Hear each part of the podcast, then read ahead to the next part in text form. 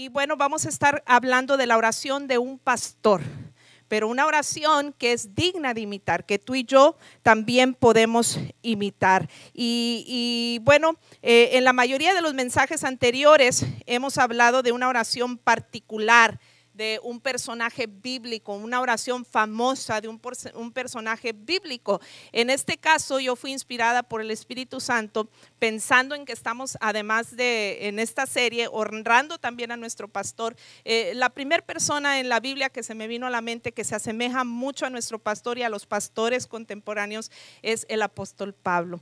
Y eh, el problema fue que el apóstol Pablo, eh, hay registro de decenas y decenas de oraciones que el apóstol Pablo eh, eh, hizo en las Sagradas Escrituras, sin contar todas aquellas que no hizo. Entonces, escoger una oración de cuál hablar eh, me, causó un poquito de, de reto, ¿verdad? pero hoy voy a hablarles de la oración de un pastor, porque el apóstol Pablo era un pastor, un pastor de, pastores. Eh, él era plantador de iglesias, ¿verdad? No solamente pastor de una sola iglesia, él plantó y fundó muchas iglesias y, a las que no fundó personalmente, indirectamente también influyó en la plantación de esas, obras. Por ende, eh, la mayoría de sus oraciones son dirigidas, ¿verdad?, a las iglesias, a los creyentes que asistían a esas iglesias. Y el apóstol Pablo se distinguió por hacer muchas oraciones, al igual que los pastores. Los pastores se distinguen por siempre estar orando. Lo que me impresiona más es que un pastor, la mayoría de sus oraciones, que son muchas, eh, normalmente no son a su favor, son para los demás, son pensando en los demás, pensando en ustedes, pensando en la congregación, en la gente que Dios le ha confiado para cuidar eh, de ellas. Y hoy vamos a hablar eh, de esta oración que el apóstol Pablo hiciese eh, a favor de la iglesia de Colosas y que de alguna manera resume muchas de las oraciones que el apóstol Pablo declaró en las Sagradas Escrituras. Vamos a leer en Colosenses capítulo 1, versículo 9 al 12. Dice así la Reina Valera del 60. Por lo cual también nosotros, desde el día que lo oímos, no cesamos de orar por vosotros y de pedir que seáis llenos del conocimiento de su voluntad en toda sabiduría e inteligencia espiritual, para que andéis como es digno del Señor, agradándole en todo llevando fruto en toda buena obra y creciendo en el conocimiento de Dios, fortalecidos con todo poder conforme a la potencia de su gloria, para que toda paciencia para toda paciencia y longanimidad, con gozo, dando gracias al Padre que nos hizo aptos para participar de la herencia de los santos en luz. Esta es una oración de un pastor y es una oración poderosa. Hoy vamos a desglosar esta oración y descubrir eh, que este tipo de oración no es exclusiva de un pastor. Y, que cada creyente debe y puede hacer este tipo de oraciones como la que vamos a ver el día de hoy. ¿Qué características tenía la oración del apóstol Pablo que se asemejan a las oraciones de nuestro pastor y que tú y yo debemos también imitar. Bueno, vamos a la primera característica. Eh, esta oración de un pastor es una oración intercesora. Es una oración intercesora. Dice esta oración, desde el día que yo lo, que lo oímos, o dice Pablo antes de orar, desde el día que lo oímos, no cesamos de orar por vosotros. No dice no ceso de orar por mí, no ceso de orar eh, por nosotros, dice por vosotros, por ustedes. El apóstol Pablo se preocupaba en orar por los demás, en interceder a favor de los demás. Como creyentes, el creyente no debe vivir para sí mismo, sino para el cuerpo de Cristo. Esa es la fórmula bíblica como la iglesia debe vivir. Cada una viviendo de forma de, de bendecir, de edificar a los demás, de perfeccionar a los santos. Pablo lo tenía claro, que cada miembro del cuerpo de Cristo contribuye. Cuando lo haces, cada miembro contribuye para la salud general, global del cuerpo de Cristo. Somos el cuerpo de Cristo y, y si todas las partes de ese cuerpo están sanas, ese cuerpo va a funcionar a la perfección, va a rendir al máximo. Y es lo que Pablo anhelaba para estas, esta iglesia y todas las iglesias, que el Señor este, eh, eh, eh, nos, les inspirara a orar los unos por los otros, así como Él lo hacía. Sabe, no todos pueden predicar, no todos pueden enseñar, pero todos pueden orar. No todos pueden dar limosnas o grandes contribuciones, pero todos pueden elevar una oración. Que tú y yo no faltemos en el orar por todos los santos, los unos por los otros. La oración intercesora es una prueba invaluable de amor. Cuando tú oras por alguien, cuando tú intercedes por alguien, estás demostrándole cuánto le amas, estás diciéndole te amo lo suficiente para elevarte a Dios en mis oraciones, para cubrirte eh, a través de mis oraciones, para apoyarte en tu dificultad, apoyándote a través de la oración intercesora. Aunque se le acabe las fuerzas a las manos porque la edad avanza, aunque se nublen los ojos porque están avanzando los años, aun cuando por causa de enfermedad estés eh, eh, apegado a una cama, estés ahí postrado en una cama, sin embargo, nada de eso impide, con todo eso, nada impide que podamos orar. Aún si no pudiera, perdiéramos el habla, en nuestra mente podemos estar orando, podemos estar intercediendo los unos por los otros. El apóstol Pablo se esmeraba y se preocupaba siempre en orar por los demás y nos inspira que tú y yo hagamos lo mismo. Así como nuestro pastor también siempre está orando por los demás, siempre está elevando a Dios. Eh, oraciones a favor nuestras. ¿Cuántas veces usted tendrá memoria? Le ha pedido una oración al pastor y el, y el pastor nunca se la ha negado aún ande como él ande, apurado, ocupado, cansado, enfermo, eh, siempre ha estado disponible. Porque eso caracteriza a un pastor. Él hace oraciones intercesoras, no egoístas, libres de egoísmo. Nunca olvido cuando mi esposo, que es el pastor, estuvo enfermo, los que tienen más años aquí con nosotros desde que fundamos la iglesia, una etapa al inicio de la fundación de esta iglesia que mi esposo pasó por un periodo largo de meses eh, de una enfermedad crítica que se le juntó con un problema emocional.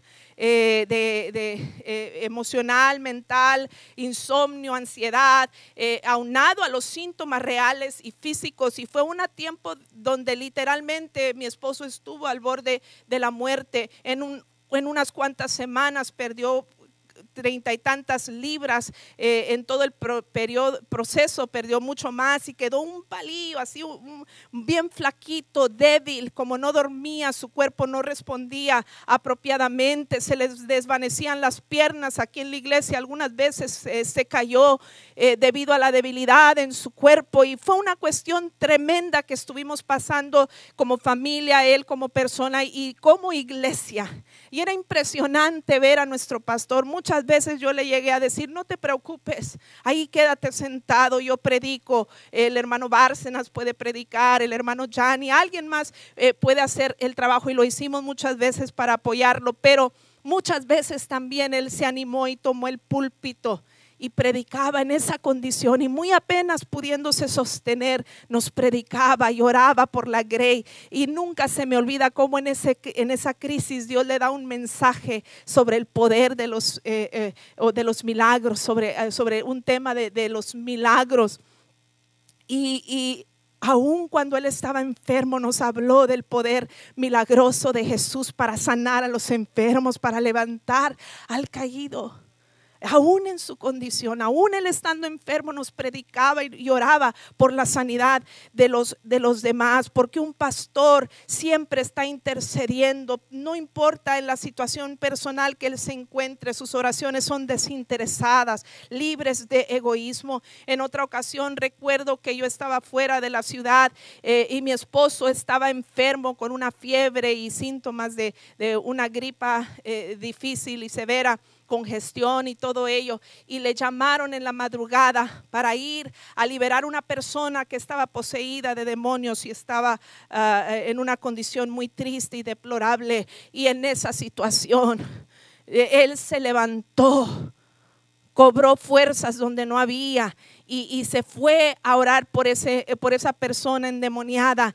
y todavía ni llegaba cuando Dios honró la acción de querer interceder por los demás del pastor y todavía no llegaba cuando el demonio se manifiesta y empieza a dar alaridos y a decir, no, que él no venga, que él no se arrime, que él no entre. Y apenas entró el pastor y Dios les dio la liberación a esa persona. Alábele que él vive, dele un aplauso al Señor. Porque la oración intercesora no es en vana. El que usted pida por algo, por alguien eh, más, no es en, en vano, dice la Biblia. El que pide, recibe. El que busca, haya. El que llama, se le abrirá. La oración del justo, dice la palabra de Dios, puede mucho. ¿Y quiénes son los justos? Todos. ¿Acaso nada más el pastor es justo? No, todos los que hemos sido justificados por la sangre de Cristo, nuestros pecados han sido perdonados y nuestras vidas lavadas con su sangre. Todos somos los justos y la oración del justo es la que puede mucho. Por eso vale la pena interceder los unos por los otros. La oración intercesora es una oración libre de egoísmo y esto agrada a Dios. Dice primera de Timoteo 2:1, en primer lugar te ruego que ores por todos los seres humanos. Pídele a Dios que los ayude, intercede en su favor y da gracias por ellos. Dios nos invita no solo al pastor, no solo era tarea del apóstol Pablo, era tarea de todos los feligreses que orasen los unos por los otros. Pablo dice, en cuanto oímos, en cuanto supo el apóstol Pablo, que había una necesidad en Colosas. En cuanto tuvo conocimiento, se puso a orar. Inmediatamente el apóstol Pablo eh, tomó cartas en el asunto y comienza a orar en cuanto tú sepas de algún hermano en la fe que está pasando por alguna necesidad, en cuanto tú sepas de algún no creyente que puede beneficiarse de tu oración, empieza a elevar a Dios oración a favor de él, porque la oración del justo puede mucho. Puede mucho. A veces no es que sepamos, a veces es el Espíritu Santo inquietándonos de alguna manera. Te pone a alguien en la mente, eh, te trae a alguien a la memoria. Yo he hecho muchas llamadas a veces y digo, hermana, le estoy hablando simplemente porque eh, la traigo muy presente y quiero orar por usted. Y, y en cuanto el Espíritu Santo te inquiete, ora, intercede, porque hay poder en la oración intercesora. Soy testiga que en muchas ocasiones el pastor, nuestro pastor, el pastor Octavio, eh, oró por alguien inquietado por el Espíritu Santo sin saber la necesidad y al pasar del tiempo escuchamos el testimonio de cómo esa oración fue oportuna y efectiva a favor de la, de la iglesia. Ezequiel 22:30 dice, y busqué entre ellos hombres que hiciesen vallado y que se pusiesen en la brecha delante de mí a favor de la tierra para que yo no la destruyese y no lo hallé. Qué triste escenario es este de Ezequiel. Dios buscando gente que se pare en la brecha por alguien más, que se interponga, que, que, que, que defienda, que, ayude, que contribuya para que el mal no venga, en este caso, ¿verdad?, a, la ciudad, eh, eh, a la nación. Eh, y dice, busqué a alguien, pero no encontré a nadie. Que nosotros no seamos de los que Dios anda buscando y que no nos encuentre. Que seamos de los que hacemos vallado, de los que unimos manos y fuerzas y oración. Nos unimos en plegaria, en clamor, en súplica y hacemos muralla para defender a otros. Dele un aplauso al Señor. Hagamos vallado y parémonos en la brecha por alguien. Número dos, esta oración pastoral es una oración constante. Dice el apóstol Pablo, desde el día que lo oímos, no cesamos de orar por vosotros, no cesamos. Pablo oraba sin cesar por las iglesias y la, la iglesia de Colosas no era la excepción. Pudo haber pasado quizás meses, incluso años según los, eh, eh, los cálculos bíblicos, ¿verdad? En los que eh, Pablo tuvo que estar en oración a favor de los colosenses, pero él no le importó el tiempo, su oración era continua, su oración era constante, su oración era habitual. Esto habla que él estaba habituado a orar y que oraba, oraba no por, porque hoy hubo una necesidad o por compromiso, porque alguien le estaba pidiendo la oración y no, les, no se la podía negar, lo hacía por devoción, porque había un deseo genuino en él de interceder por los demás y hacerlo de forma habitual y continua. Un buen pastor nunca se cansa de orar por los hijos espirituales, lo hace por amor y por un deseo genuino hacia la oración intercesora, buscando el bien de los demás. El deseo de orar siempre es, es, es esencial, el deseo en la oración es esencial. No siempre puedo hablar o verbalizar una oración, pero siempre puedo desear eh, una oración. Es decir, no siempre puedo hacer una oración formal, pero siempre puedo estar deseando y orando y bendiciendo a personas en mi mente, en, en lo cotidiano. El acto de orar trae bendición, sí, pero el hábito de orar trae mucha mayor bendición. No, nada más se trata de orar por compromiso, se trata de orar por devoción y hacerlo de forma constante. El apóstol Pablo le recomendaba a la iglesia de los romanos que sean constantes en la oración. Lucas capítulo 18, versículo 7 dice, ¿acaso Dios no hará justicia a sus escogidos que claman a Él día y noche? ¿Se tardará en responderles? Dios es movido por una oración continua, constante, de eh, una devoción genuina. Que eso caracteriza no, no solamente la oración del pastor, sino nuestras oraciones. Una oración comunitaria también es, era otra característica de esta oración de un pastor, que era Pablo. Era una oración comunitaria, eh, por lo cual también nosotros desde el día que lo oímos no cesamos, no te oímos, cesamos eh, eh, nosotros, eh, habla en plural. El apóstol Pablo habla en plural.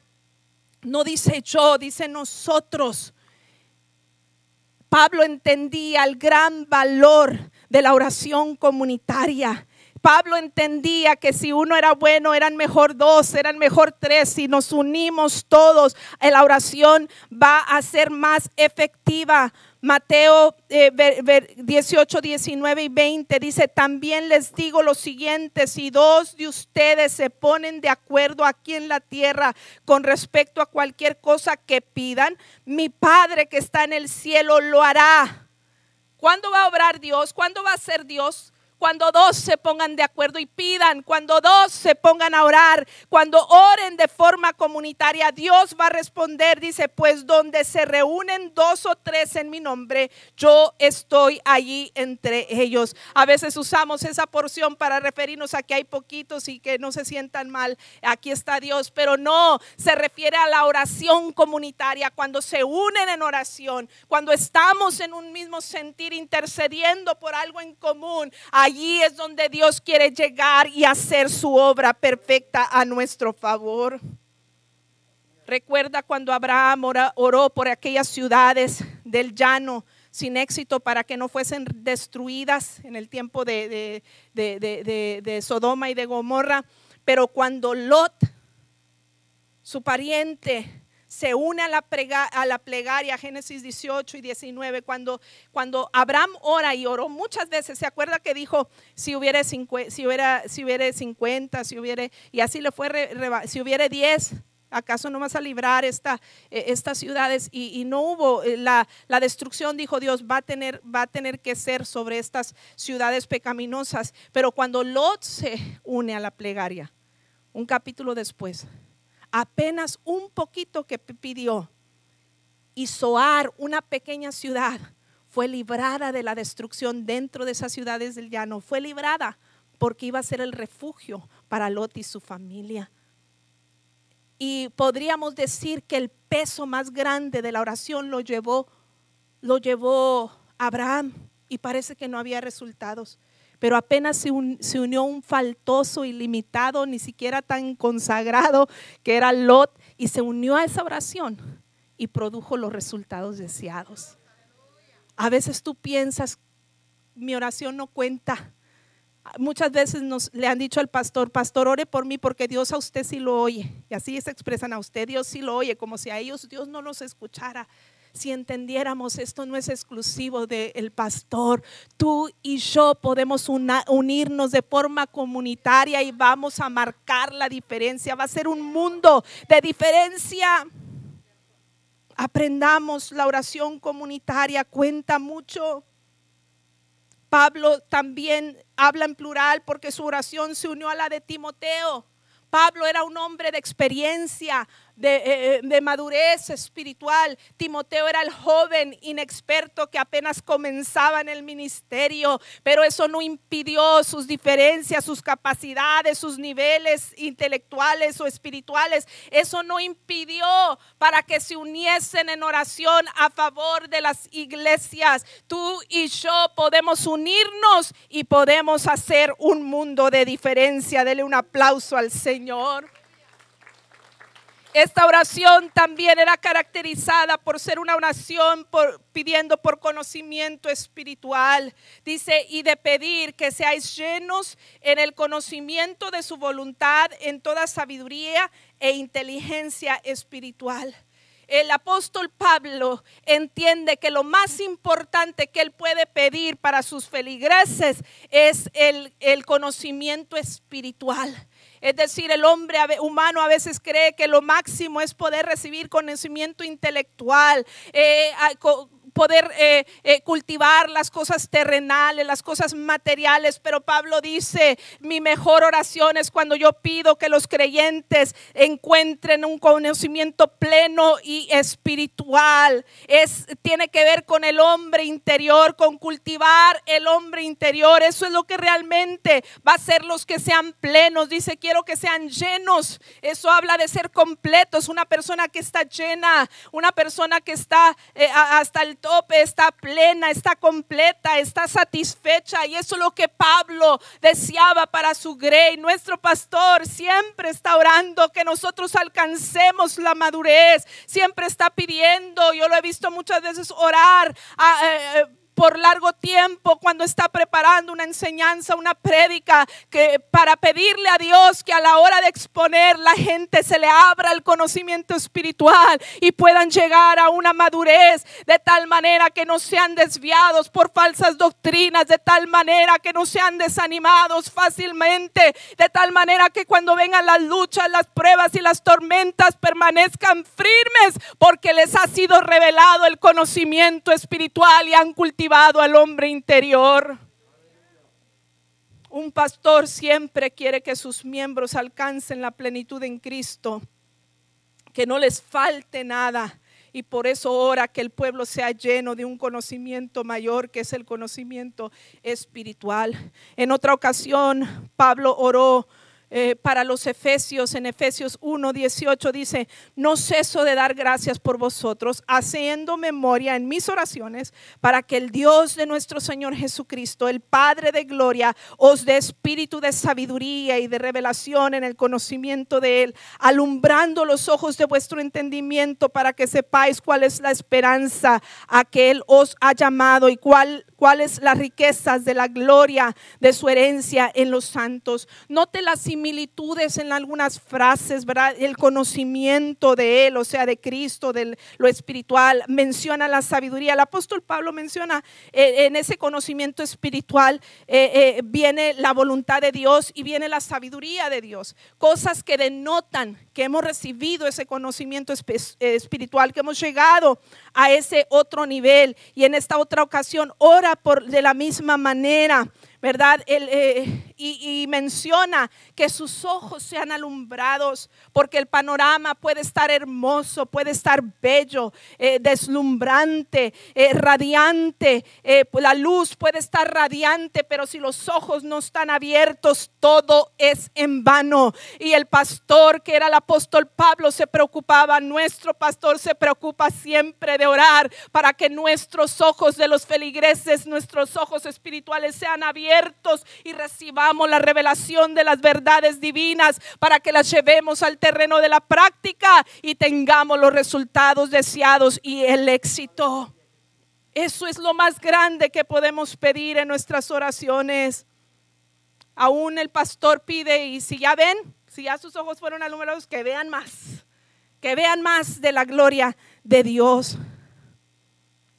Nuestro pastor ha sido un pastor que se ha caracterizado por la enseñanza, nos nutre muy bien, nos ha provisto de alimento espiritual de tal manera que el que no está lleno o pleno es simplemente porque ha, no ha decidido no recibir y cultivar lo recibido. Cada creyente debe orar para ser llenos de lo primordial y lo primordial es el conocimiento espiritual. Ahora, ¿algo que está lleno puede llenarse más? Le pregunto, ¿algo que está lleno puede llenarse más? Si la vasija crece, si la vasija se amplía, se puede llenar. Nunca piense que ha llegado al tope. Algo que, que admiro de mi esposo y de nuestro pastor que siempre está buscando el crecimiento constante, la renovación constante. Es parte incluso de la visión de esta iglesia, la renovación constante. Señor, si ya esta vasija se llenó, hay que ampliarla para que llenarnos más, para llenarnos más, eh, porque nada es superior al conocimiento espiritual y por ello debemos de interceder. Cuando estamos llenos del conocimiento espiritual no hay lugar para errar. Cuando algo está lleno ya no le cabe otra cosa.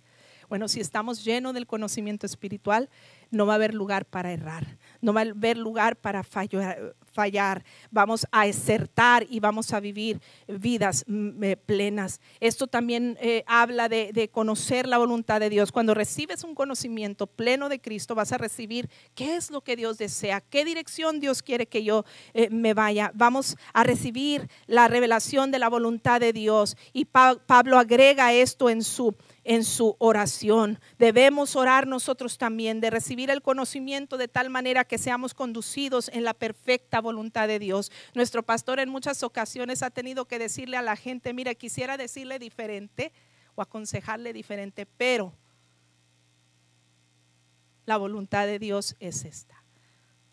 En su humanidad yo quisiera apapacharlo en su humanidad. Yo quisiera decirle diferente, pero no puedo. Tengo que decirle lo que es la voluntad de Dios, que nosotros podamos imitar ese ejemplo y pedir la voluntad de Dios eh, para todos. Va a revelar que hemos recibido ese conocimiento espiritual. La sabiduría también va a denotar que hemos recibido ese conocimiento espiritual. Pablo sigue orando y dice, en toda sabiduría e inteligencia espiritual.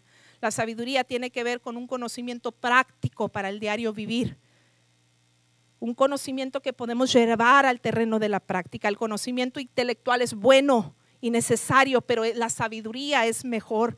La consecuencia del conocimiento espiritual será la sabiduría. La sabiduría es conocimiento usado correctamente, es decir, no nada más estoy lleno de teoría, lo aplico justo como debo y me trae eh, eh, resultados. Eh, Charles Spurgeon dijo algunas cosas sobre la sabiduría que me encanta y lo, lo, escribí, lo voy a mencionar. Él dijo, el conocimiento deja lugar para error, pero la sabiduría lo echa fuera. El conocimiento es el caballo, la sabiduría es el jinete. El conocimiento es como el maíz que se pone en el granero. La sabiduría es la harina fina que se prepara para el alimento. El conocimiento es la tela, la sabiduría es la ropa. El conocimiento es la madera, la sabiduría es lo que, lo que lleva a construir la casa. Y muchas otras cosas, pero son algunas que escribí. Pablo en su oración pastoral dice que sean llenos de esa sabiduría y dice, no nada más sabiduría, de toda sabiduría, porque la sabiduría que viene de, de cultivar al hombre interior es una sabiduría suficiente para todo toda clase de sabiduría, sabiduría para las finanzas, sabiduría para el matrimonio, sabiduría para los negocios, sabiduría para mis relaciones, en todas las áreas y todos los aspectos, cómo lidiar con los asuntos cotidianos, la sabiduría que viene de Dios será suficiente y por eso vale la pena interceder y pedir por ello. No solamente se trata de saber qué hacer, eh, sino cuándo hacerlo, y eso tiene que ver con la sabiduría también. Pablo pide conocimiento espiritual, voluntad de Dios, sabiduría para los creyentes, porque sabe que al invertir en el hombre interior, la persona experimentará a Dios en su plenitud. Dice Efesios 3:18 en otra oración, oro para que seáis plenamente capaces de comprender todo eh, con todos los santos cuál es la anchura, la longitud, la profundidad y la altura. Pablo habla de resultados eh, eh, geométricos celestiales, ¿verdad? Es decir, cuando tú oras por la revelación del conocimiento espiritual y lo logras, entonces el resultado es que vas a conocer a Dios en todas sus dimensiones. Vas a conocer la geometría celestial. Y en la geometría celestial no hay lugar a error y hay pura bendición. Dele un aplauso al Señor. En otras palabras, orar por el pleno conocimiento espiritual producirá resultados prácticos. Nos lleva al siguiente característica, una oración de resultados prácticos. Dice, para que andéis como es digno del Señor, agradable en todo. Para que andéis como es digno del Señor, agradable en todo. Pablo ora para que anden como es digno del Señor. Y note la palabra anden no dice para que hablen como es digno del Señor, no dice para que se sientan como es digno del Señor, no dice para que mediten como es digno del Señor, no dice para que disfruten como es digno del Señor, dice para que anden. Habla de resultados prácticos en tu diario caminar. Vas a recibir el conocimiento de Dios necesario para que tengas éxito en todo y puedas disfrutar la vida tal como Dios lo ideó. Caminarás ¿Cómo? Como es agradable a Dios. Ese es el mejor modelo para caminar en la vida, agradándole a Dios y no a los hombres. Nuestro pastor siempre ha procurado agradar a Dios antes que a los hombres, así lo dice la Biblia. Y esa es la petición de un pastor para sus feligreses también, que agraden a Dios antes que a los hombres, porque sabe que allí va a haber resultados para su gente. Un hombre no puede caminar con Cristo por la calle con ropas teñidas o manchadas o repugnantes. Siempre Jesús sanaba el leproso antes de que lo siguiese. Queremos caminar y seguir eh, a, Cristo como le agrada para tener un camino lleno de éxitos y de buenos resultados. Vamos a pedirle al Señor, ¿verdad? Que nos ayude para que encontremos ese conocimiento pleno que nos va a llevar a caminar de forma práctica, donde en nuestro diario vivir tendremos éxito. Mucha gente está llena de teoría. Una vez le preguntaron a mi papá, ¿es usted doctor en teología? Y mi, papá se ríe, fue al instituto bíblico, graduó y todo, pero no hizo doctorado. Entonces dice, ¿es usted doctor en, teología? Y, y, entonces dijo, ay hermano, dijo, ya quisiera ser aunque sea camillero para poner mínimo un 40% de lo que he aprendido en práctica, dice. Entonces, eh, ¿verdad? Aunque no seamos doctores en teología, pero queremos resultados prácticos y la Biblia está llena de ese conocimiento espiritual que debemos buscar y pedir para que podamos en el diario vivir tener éxito.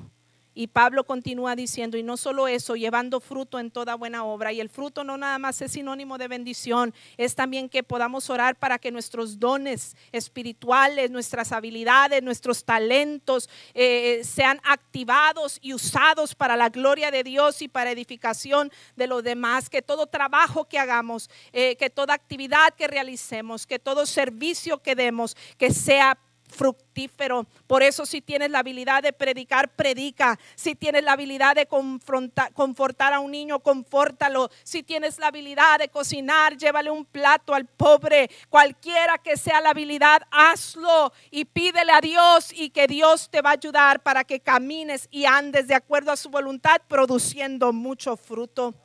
No hay árbol que dé cuatro frutos a la misma vez. Dios nos ha dotado a cada uno con dones y habilidades diferentes. Usémoslas de acuerdo a su voluntad. Un pastor siempre ora para que se activen los dones espirituales. Nuestro pastor ha sido muy eh, desinteresado eh, eh, en el sentido de que hay gente que procura nada más el reconocimiento propio y el pastor nunca eh, eh, le ha mortificado que alguien más reciba reconocimiento, que alguien más se lance al ministerio, que alguien más crezca, que alguien más predique mejor que él, que alguien más sirva con más dones que él. No le ha preocupado, al contrario, ha sido un impulsor de muchos ministerios y ministerios jóvenes.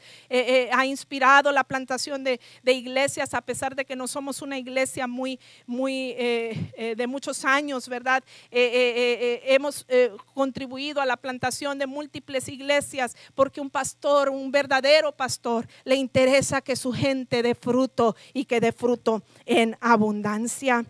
La visión que Dios le dio al pastor incluye ese crecimiento en madurez espiritual. Los resultados prácticos van a producir plenitud, alegría, paz mediante el Espíritu. Dice Romanos 15, 13, le pido a Dios, fuente de esperanza, que los llene completamente de alegría y paz porque confían en Él. Entonces rebosarán de una esperanza segura mediante el poder del Espíritu Santo. Pablo sigue orando ah, para los colosenses también y dice, fortalecidos con todo poder conforme a la potencia de su gloria para toda paciencia y longanimidad. Pablo pide que sean fortalecidos por el poder. ¿Cuál poder?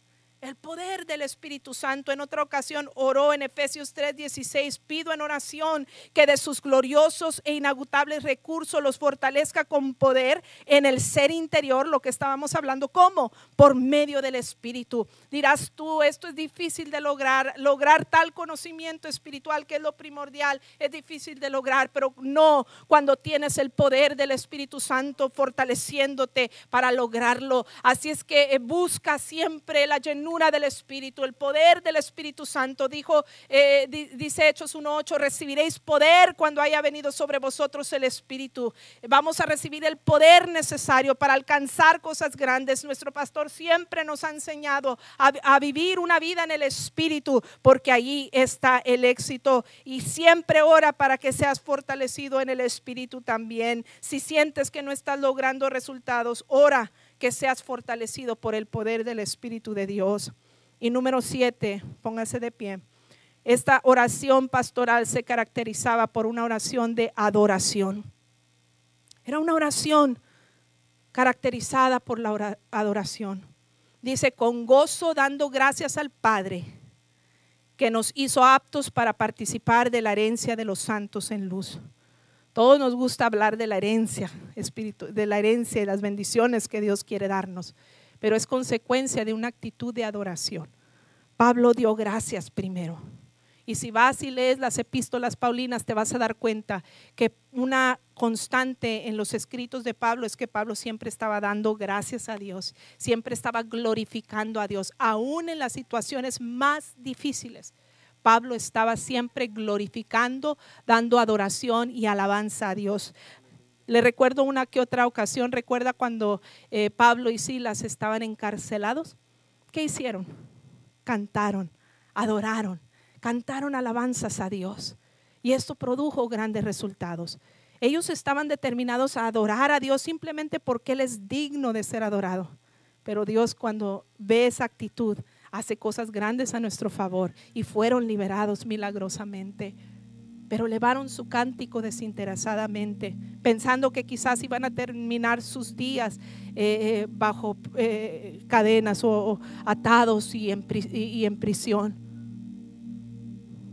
Serás capaz tú de que en tus oraciones no solamente pidas, a veces nada más oramos para pedir.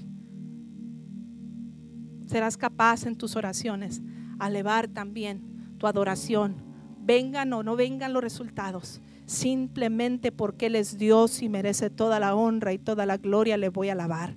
El profeta Habacuc, los profetas también eh, eh, tenían mucha, tienen mucha semejanza con los pastores de hoy. Y el profeta Habacuc dijo, aunque la higuera no florezca, porque era un tiempo de escasez terrible que estaba viviendo la nación y él personalmente. Y dijo, aunque la higuera no florezca, Habacuc capítulo 3, aunque la higuera no florezca, ni haya fruto en las vides, ni vacas en los corrales, con todo yo me alegraré en el Dios de mi salvación. Una actitud de adoración nos, nos llevará a participar entonces de la recompensa y la herencia eterna que todos queremos alcanzar. Que nada robe tu alabanza, que nada robe tu adoración, cualquier circunstancia presente o futura que pudieras pasar, que nada impida que eleves a Dios tu alabanza y tu adoración. Se puede hacer nuestro pastor muchas veces, eh, eh, eh, ¿verdad? o no siempre, como en estos tiempos que hemos encontrado estabilidad financiera, por ejemplo, y, hemos logrado algunas ciertas cosas a lo largo de nuestro ministerio, pero al inicio del ministerio hubo escasez, hubo dificultades. Carmen llegó a ir a ayudarnos allá a las escuelitas de verano en la misión Las Palmas donde eh, era una, eh, en ese entonces la colonia más fea de todo el valle, con pandillas, con crímenes a diarios, drogadicción, eh, tráfico de, de, drogas y muchas cosas que se manejaban. Muchas veces hubo balaceras enfrente de la iglesia. Robaron la pandilla de la colonia una vez el santuario y se llevaron todos los instrumentos y una hermana que era vecina de la iglesia le habla a mi esposo y le dice, pastor, robaron la iglesia y mi pastor, el, pastor pensando que ya había pasado el suceso, se deja ir como a las 4 o 5 de la mañana, se, mande, como a las 4 de la mañana se deja ir al templo pensando que ya, ya habían robado el templo. Y nada, estaban los, los pandilleros dentro del templo en el acto y empiezan a tirarle balazos a mi esposo, que bendito sea Dios. Dios esquivó cada balazo y ninguno tocó su cuerpo. Tuvo que subirse al expressway y perderlos en, en el auto. Eh, porque él temía que eh, supieran dónde vivíamos y, temía por mi vida y por la niña, las niñas que era la Areli, que era la que teníamos en ese, en ese entonces, bebita. Y, y, le, le puedo garantizar como esposa de él que soy jamás lo oí renegar. Al contrario, recuerdo esa ocasión, yo estaba a punto de colgar los guantes y darme por vencido y dije, ¿de qué sirve el ministerio si la gente ni quiere nada? Lo hacemos para esta gente de la colonia que cambia y no quieren cambiar. Y mira cómo, cómo actúan. Y yo quería colgar los guantes, pero mi esposo dijo, está bien, porque yo estaba así, renegando y triste y llorando. Y recuerdo que, que, mi, que, mi, esposo me invitaba a la iglesia, vamos a limpiar el templo porque habían vandalizado todo adentro, quebrado ventanas y se llevaron todo lo que con muchos tamales. Se sabe lo que es hacer 400, eh, 500 libras de tamales, a veces él y yo solos, porque las miembros eran unas viejitas ancianas que no podían, querían, pero no podían ayudarnos para sostener la obra en ese lugar. Yo estaba desalentada cuando mi esposo dice, vamos a limpiar el templo. Y le dije, y le dije, no quiero ir, ya no quiero saber nada del ministerio. Él se fue, el Espíritu Santo me redargulló y trató conmigo cuando me quedé a solas en mi casa, que al poco tiempo fui y lo alcancé. ¿Sabe cómo encontré al pastor? Barriendo y cantando alabanzas a Dios y dándole adoración al Señor. El corazón pastoral se distingue por adorar al Señor y adorarle en todo tiempo, pero no es exclusivo de Él, no fue exclusivo de Pablo que desde sus prisiones cantó. Tú también puedes encontrar una experiencia de otro nivel de la gloria de Dios cuando aprendes a que en tu oración suba tu alabanza y suba tu adoración y atrévete por algunas ocasiones a no pedir nada, simplemente a darle la honra y la gloria a Dios porque Él lo merece. Vamos a orar esta mañana. Que el Señor nos ayude a que estas características de la oración pastoral también sean características de mis oraciones hará un mundo de diferencia. Padre, en este momento te pedimos, Espíritu Santo, que nos enseñes a orar. Que nos ayudes a mejorar el nivel de nuestra oración, la calidad de nuestras oraciones, porque habrá quienes oran mucho, pero la calidad es pobre. Señor, ayúdanos a tomar estos modelos bíblicos de los cuales hemos venido hablando todas estas semanas.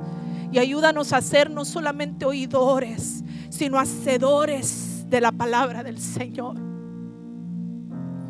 Ayúdanos, Señor, a orar como es agradable a ti, para que produzca esto en nuestras vidas grandes resultados. Una práctica tan sencilla, pero que nos cuesta tanto hacer. Ayúdanos a vencer las tentaciones que nos quieren impedir el orar, Señor. Haznos gente de madurez espiritual, de disciplina espiritual para, ah, Señor, no solamente orar por compromiso, sino por devoción, por hábito, como lo hacía el apóstol Pablo, como lo hace nuestro pastor y como queremos hacerlo todos. Ayúdanos a imitar estos ejemplos y en el nombre de Jesús dale victoria y herencia extraordinaria a la vida de tus hijos como tú lo has prometido. En el nombre de Jesús, que así sea. Amén y amén.